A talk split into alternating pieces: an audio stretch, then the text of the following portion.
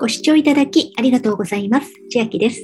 今日は警視庁のスマートフォン用無料防犯アプリデジポリスのお話をしていきます。先日このような事件がありました。電車内で少女の体を触ったとして、男性の方が痴漢容疑で現行犯逮捕されたのですが、その際、被害者の少女が、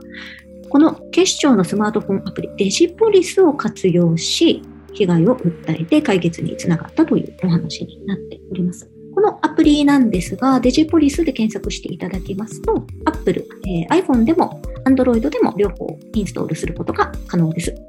で開いていきますと、このように下のところにホーム、痴漢撃退防犯ブザー、ここ通知設定というのがありまして、これ一つ一つ見ていこうと思うのですが、まず私が今開いているのが、今回も使われたという、この痴漢撃退の画面になっております。で下の部分に左側オレンジ色で今助けてとなっているのですが、ここ右側、これが画期的なんですけど、右側に移しますと画面変わりまして、痴漢されていませんか？要は周りの人たちが痴漢をされているんじゃないかという被害者に対してこの画面を見せて助けていくという時に使える画面になっております。被害を受けた時にこれを周りに見せるという画面の使い方になるんですが、電車に乗るという女性の方、また女子学生の子たちもぜひこれは知っておいてほしいなと思います。でまずこれ画面を見せるだけで解決しそうな時は周りの人にこれを見せて、でもう一段階ありまして、どうもそれでは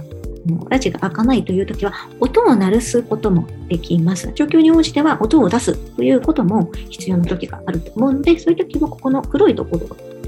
やめてくださいやめてくださいやめてください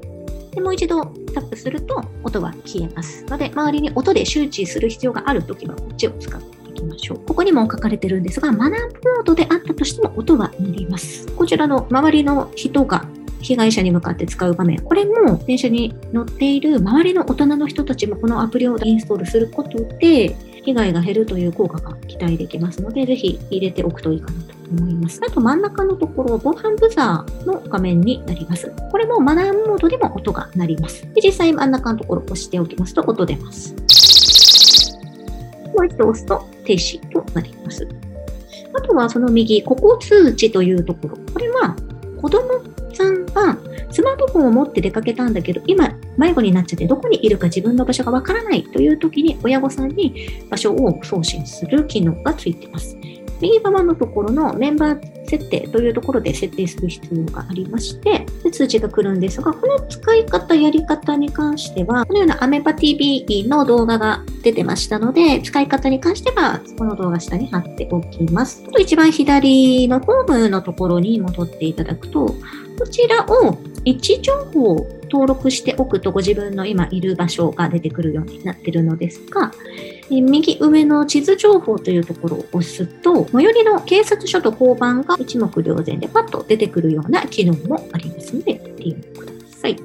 あとは設定ところですね。マイエリア設定。そもそもこちらは東京都のみが使えるようになっています。このマイエリアというところにお住まいの地区がありましたら、ここで東京都民の方は買うことができます。他の道府県でも場所によってはこういったアプリを作っているところもありますが、まだまだ少ないと思いますし、このようにまとまった情報で各都道府県で見れるようになってたら安心だと思いますので、そういうものが増えていくといいなと思っております。では、今日は警視庁のスマートフォン用無料防犯アプリデジポリスのお話でした。内容が良ければグッドボタン嬉しいです。また YouTube のチャンネル登録、各音声メディア、Twitter のフォロー等もお待ちしています。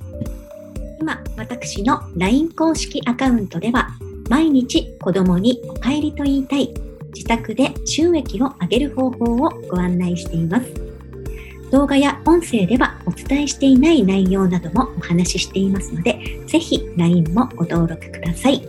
下の説明欄からお進みいただけます。